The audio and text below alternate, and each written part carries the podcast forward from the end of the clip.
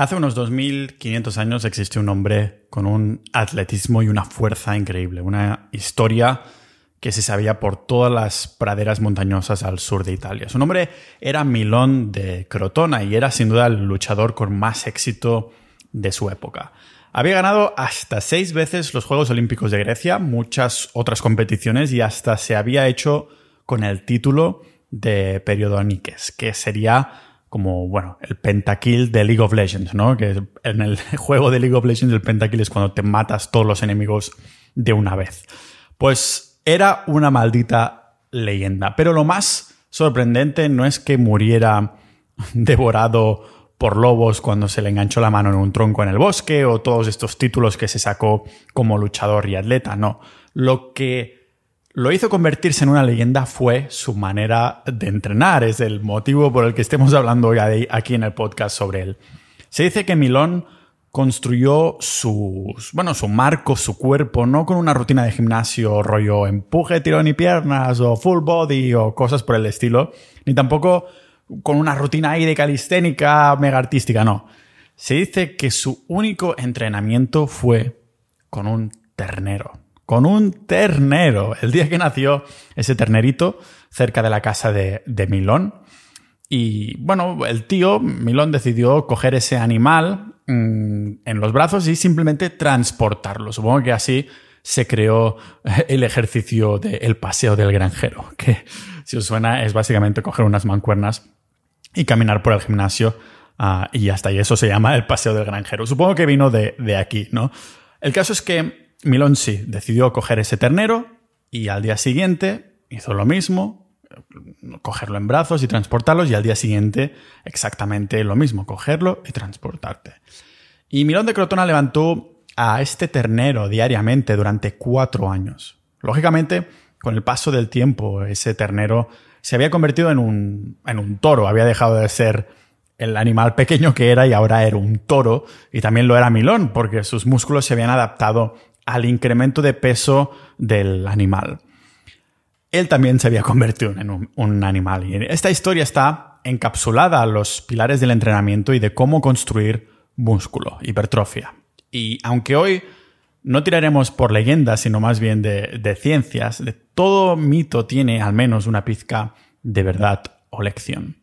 Hoy vamos a ver aquí esto de la sobrecarga progresiva, que es al fin y al cabo lo que hizo Milon, y lo vemos aquí en el podcast multipotencial de Pau Ninja.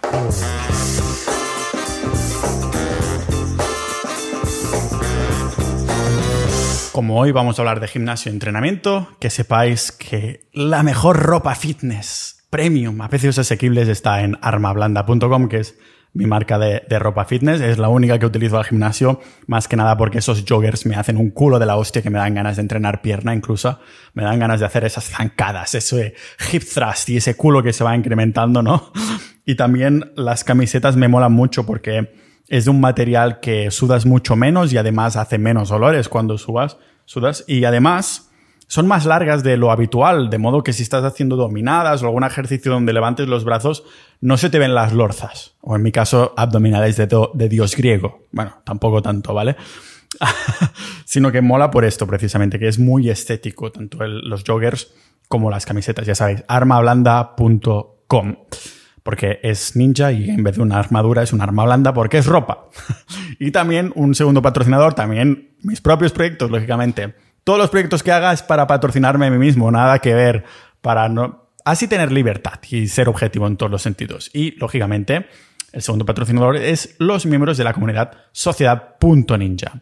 Si queréis apoyar el podcast, si queréis formar parte de una comunidad y acceder a episodios exclusivos solo para miembros, sociedad.ninja por menos de lo que cuesta tu suscripción al gimnasio al mes, tu membresía de gimnasio. Ahí tenemos lógicamente también secciones de fitness, tenemos una comunidad de Discord súper bonita, ah, muy activa, que hablamos de todos los temas que trato al fin y al cabo aquí en el, en el podcast. Somos más de 600 miembros ya y es una manera de apoyar mis horas de trabajo, mi investigación y además también poneros en contacto con uh, multipotenciales y que de ahí salgan sinergias, salen sinergias realmente ah, bonitas y lógicamente hay ahí un apartado de entrenamiento, de fitness, en el que compartimos ah, cosas. Y este es un tema que salió hace un tiempo y decidí hacer un episodio porque sí, había aprendido del tema, pero tampoco había indagado mucho. Se trata esto de la, de la sobrecarga, porque sobrecarga progresiva como estrategia, porque cuando entrenamos terminamos llegando siempre a un plateau, ¿no? Un punto en el que parece que no podemos avanzar más por mucho que lo intentemos, ni en fuerza, ni en tamaño, ni en buen ritmo delante del espejo. Y esto sucede por una de estas dos cosas. La primera sería que hay demasiado volumen e intensidad, es decir, que el trabajo que hacemos está excediendo nuestra capacidad de recuperación y entonces, lógicamente, pues no podemos adaptarnos en este estímulo actual de entrenamiento. Solo tenemos que bajar un poquito el volumen que hacemos y seguir progresando, aunque pueda sonar algo que, ah, que no queremos hacer porque es contraproducente. ¿Cómo voy a progresar más haciendo menos? ¿no? Pero este es uno de los problemas principales. Demasiado en volumen y demasiada intensidad.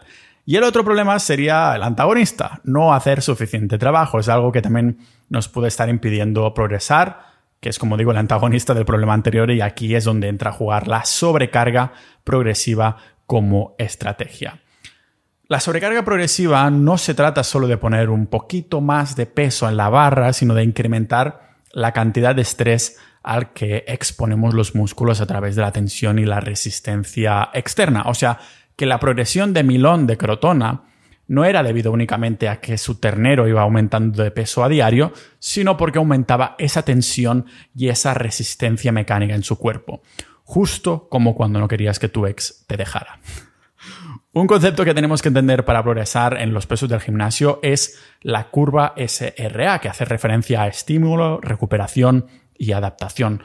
Cuando vamos al parque o al gimnasio a hacer una serie de dominadas, estamos poniendo cierto estímulo en el cuerpo, que no es el mismo estímulo que sientes cuando te levantas con madera mañanera, ¿vale? Lo que pasa aquí, en este caso de estímulo, es que el estímulo de las dominadas al entrenar tiene que ser más disruptivo, más disruptivo que tener, yo qué sé, un podcast de mil temas en, en vez de un tema específico. Esto no se ha visto nunca en la vida, en verdad. Muchas veces, pero no tanto de esta manera, ¿vale? A esta disrupción de entrenamiento me refiero a que tiene que ser esta disrupción suficientemente potente para retar a los sistemas del cuerpo. Estamos hablando de la musculatura, el sistema nervioso, las hormonas, el sistema inmune.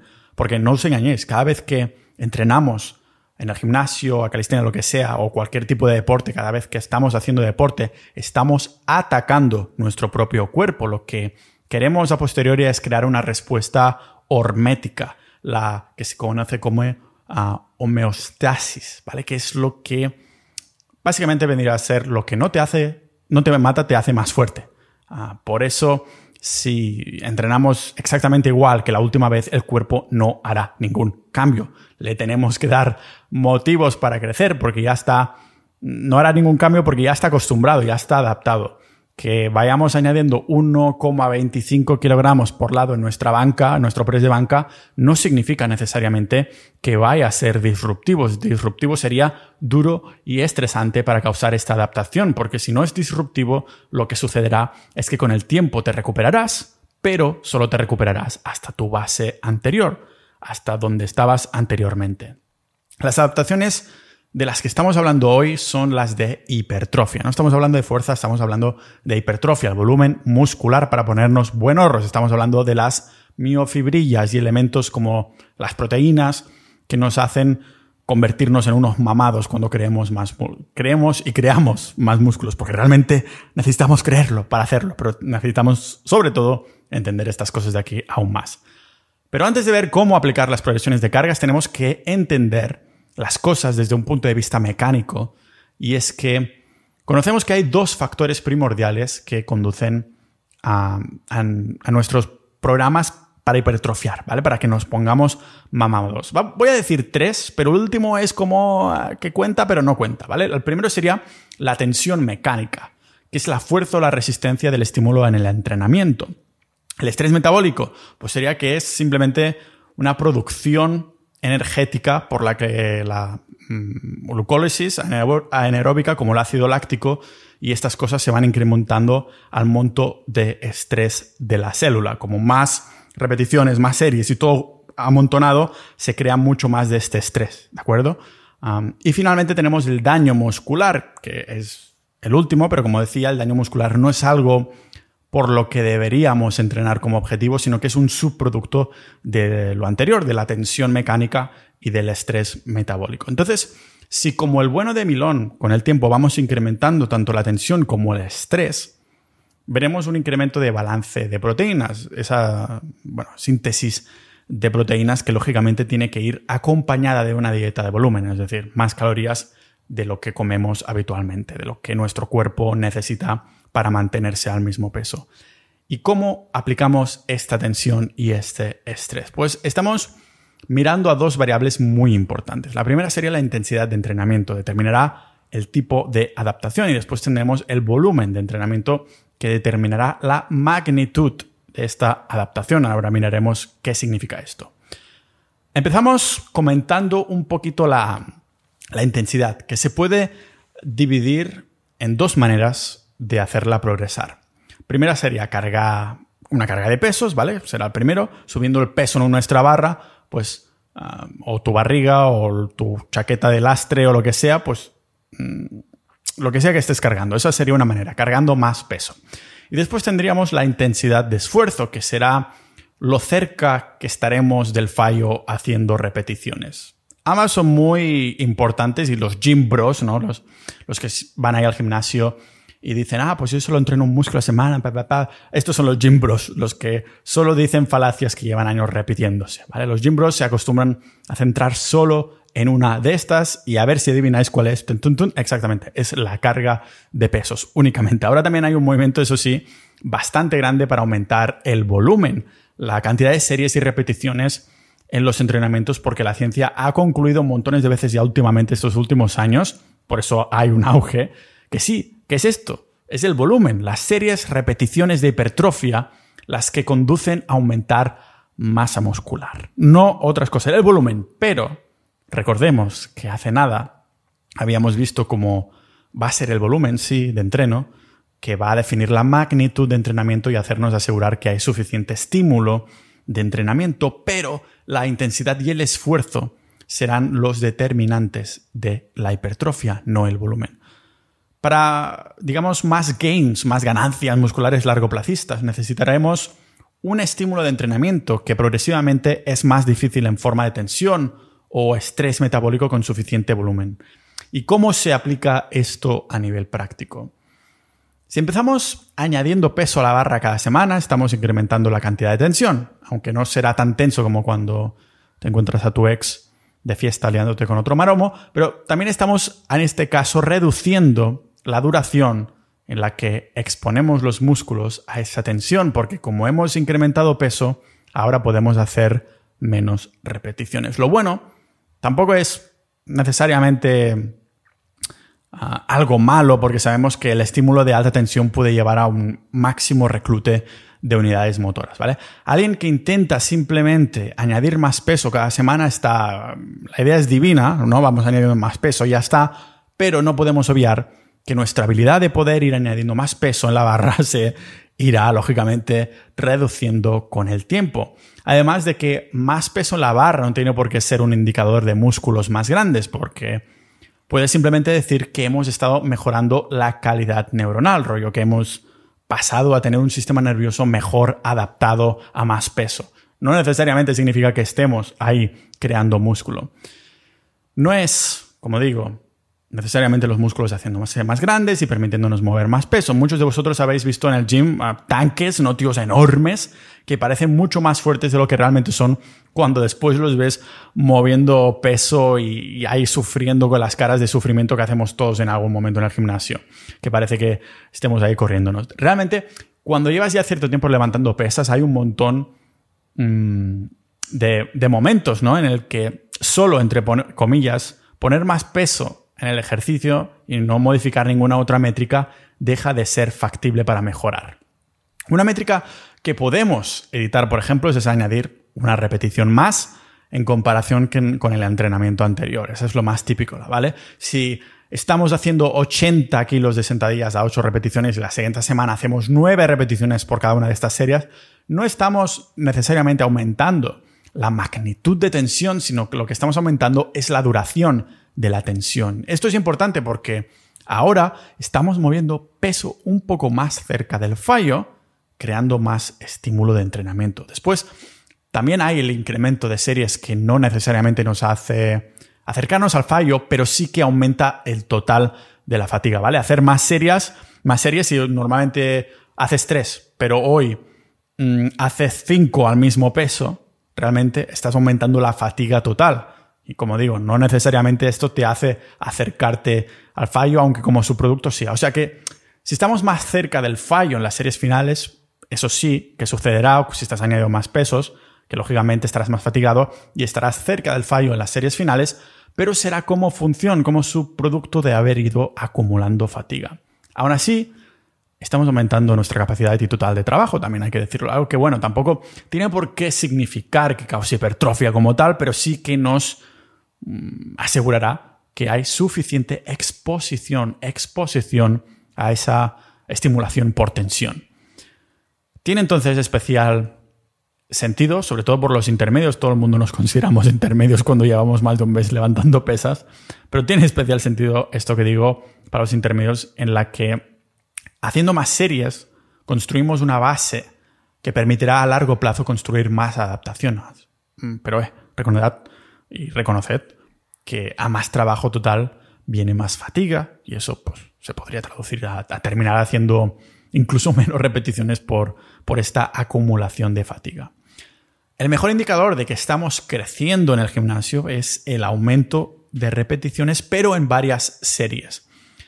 Ahora que entendemos estas variables que acabo de explicar y cómo afectarán al entrenamiento y adaptaciones, tenemos que asegurarnos que durante el desarrollo de nuestros entrenos vamos progresando en la fuerza de nuestras repeticiones, pero no solo en los básicos como sentadillas o, o press de banca o algo así, sino también en los movimientos accesorios, que esto es algo de, lo que la gente normalmente se, se, olvida. Esto es lo que nos llevará a una buena serie, ah, perdón, una buena serie, una buena hipertrofia, una buena volumen muscular. Si te haces más fuerte en la sentadilla, pero después resulta que no te puedes sacar una prensa donde hacías normalmente una prensa de pierna, no te la puedes sacar porque estás súper fatigado, pues será problemático. No puedes asegurar que estás mejorando aunque mejores en la sentadilla. Se trata de monitorizar no solo movimientos, sino todos tus ejercicios y hacer como objetivo mejorar progresivamente como hemos aumentado.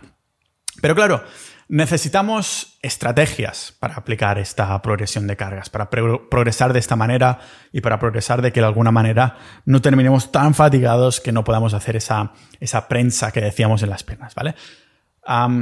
Lo típico sería, primero empezamos con una progresión simple, que es manipulando una sola variable. Una progresión simple, una single, podemos decir, ¿vale? Que es manipulando una sola variable. Será lógicamente o las repeticiones, o el peso, o las series, pero solo una, ¿vale? Muchas personas están familiarizadas en esta progresión porque simplemente irán añadiendo peso cada semana, aunque algunos se confunden y solo suben calorías y no pesos en el gimnasio, ¿vale? Pero es básicamente que si siempre hacemos 3x5, 3 series de 5 repeticiones a 100 kilos, la semana siguiente subimos 5 kilos, la siguiente 10, la siguiente subimos a 115 kilos, la siguiente subimos a 120 kilos. Y claro, ojalá pudiéramos ir añadiendo peso a cada maldita semana, pero ya sabemos que la vida y la realidad no son tan bonitas, que esto en un cuento chino sí que funcionaría. El problema es que tal vez cuando eres novato sí que puedes hacer una progresión simple en el que vas añadiendo un poquito de peso y mientras vayas comiendo más de la cuenta, entonces pues vas subiendo el peso y demás. Pero entonces entramos ya en estas progresiones donde las personas que son intermedias se pueden beneficiar más porque ah, tenemos, por ejemplo, una progresión doble, que es mi manera favorita de progresar en, hipertrofia porque tiene en cuenta tanto el peso como las repeticiones, es decir, dos variables, no solo una. Y esto en dos variables nos permite no solo tener más magnitud de tensión añadiendo peso, sino también nos fuerza a incrementar la duración de esta tensión añadiendo repeticiones, ¿vale? Si la primera semana hacemos tres series a ocho repeticiones a 100 kilos, pues estamos en un rango de 6 a 8, ¿vale? Mm, si en, el entreno de hoy nos sacamos 8 repeticiones con 100 kilos en el ejercicio X, la semana siguiente aumento el peso un 5%, pero bajo el rango de repeticiones. Como estaba haciendo 8 y el rango es de 6 a 8, pues sí, subo un poquito de peso, pero bajo las repeticiones. Vamos, incrementando una repetición por serie cada semana hasta llegar a este máximo de rango, ¿no? Hasta llegar a esas mismas 8 repeticiones y volvemos a subir de pesos. Y lógicamente no hay que ser muy lombreros, porque si tenemos progresión simple y progresión doble, también tenemos progresión triple, que no es otra cosa que lo habéis adivinado, cambiar tres variables distintas, ¿vale? Primero, pues añadiríamos series cada semana, después añadiríamos repeticiones y finalmente añadiríamos peso. Voy a dejar, por cierto, las notas del episodio una tabla donde se ve todo esto mucho más claramente, rollo ejemplo, ¿vale? Pero sí, primero añadiríamos series cada semana, después añadimos repeticiones, finalmente peso. Y este es un esquema de progresión que parece que sea muy lento y realmente lo es en comparación con un esquema, un esquema más simple o doble, pero en verdad es ideal para esos músculos pequeños en, los que el próximo incremento de peso que tenemos que hacer es demasiado, ¿no? Si estás haciendo 12 repeticiones a 5 kilos de elevaciones laterales para tus hombres de hombros de, Hércules, pues cuando subas a 6 kilos realmente estás subiendo un porcentaje de peso importante, mucho mayor para un grupo de músculos que es más bien pequeñito. Así que ir manipulando las tres variables es una buena manera de progresar y manipular el cuerpo y esta sobrecarga progresiva. Realmente, estos serían como los tres pilares, las tres maneras, mm, editando una o dos o tres variables, ¿no? Pero solo hay estas tres maneras de progresar en cargas, pero si nos lo miramos más de cerca, todas derivan de eso, progresión simple, doble o triple, pero lo primero que tenemos que hacer es, bueno, realmente un documento de Excel o Word en tu teléfono para cada vez que vayas al gimnasio asegurarte que te estás progresando de alguna manera en esta sobrecarga progresiva ah, para conseguir hipertrofia, ¿vale? Por ejemplo, una de las cosas que, se, que es fácil, bueno, que es fácil, que se utiliza para, para subir esto sería en un ejercicio como las dominadas, que las dominadas se hace súper difícil subir una repetición por serie, así que lo que hacemos es subir una repetición total de entrenamiento. Si en el entreno de hoy me he sacado 8, 8, 8 dominadas, el entreno 2 haré 8, 8, 9, después 8, 9, 9, después 9, 9, 9, 9, 9, 10, ¿no? Se va aumentando siempre la última, a la última serie una repetición más por entrenamiento. También para aplicar esta manera de progresar, cuando llevamos, hay una regla que se llama la 2x2, que no deja de ser que cuando llevamos dos entrenos seguidos, donde hacemos dos repeticiones extras, pues en la última serie, entonces aumentamos un 5% de peso. Por ejemplo, si hoy me saco 100 kilos de sentadillas a 8, 8, 8 repeticiones, pues después es 8, 8, 9, después es 8, 8, 10, 8-8-10, como ya llevo dos entrenos aumentando repeticiones extras del 8-8-8 que tengo preparado, pues lo que hago el siguiente entrenamiento es subir de peso otra vez y hacer 8-8 a 105 kilos en vez de, de, a 100. Y realmente a maneras de progresar, aparte de esta regla de 2x2 o de ir subiendo una repetición, que son las más típicas, hay más que la gente se ha ido inventando. Ha ido diciendo, vale, pues igual, pero descansando menos, ¿no? O igual, pero en vez de cambiar la métrica de descanso, editas otra métrica. Pero realmente lo que es realmente efectivo si vas a, manipular una de las métricas que son las series, las repeticiones y, el peso, que son las únicas que te conoces. Porque realmente sí, podrías estar diciendo hoy, en vez de descansar un minuto y medio, descanso uno. Ah, eso significa que he mejorado. No necesariamente. A lo mejor ese día estás más descansado, tienes, estás menos fatigado y yo qué sé, o has dormido mejor que los otros días o lo que sea. Y realmente yo tampoco me fiaría demasiado de esto.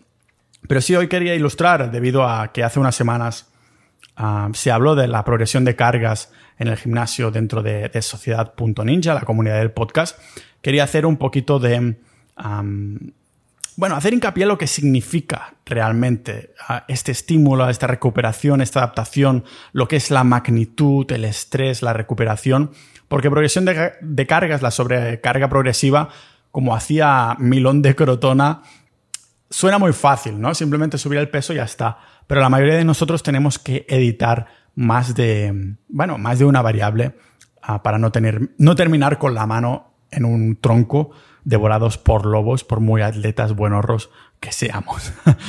Un episodio de Gimnasio y Ninjas de la Vida. gracias por escuchar hasta aquí. Recordad ir a sociedad.ninja si os interesan estos temas y muchísimo más del podcast y para apoyar más al podcast y por apoyar aquí las horas de trabajo, acceder a boletines y episodios exclusivos. Y como siempre, nos vemos en el próximo episodio de este podcast multipotencial de Pau Ninja.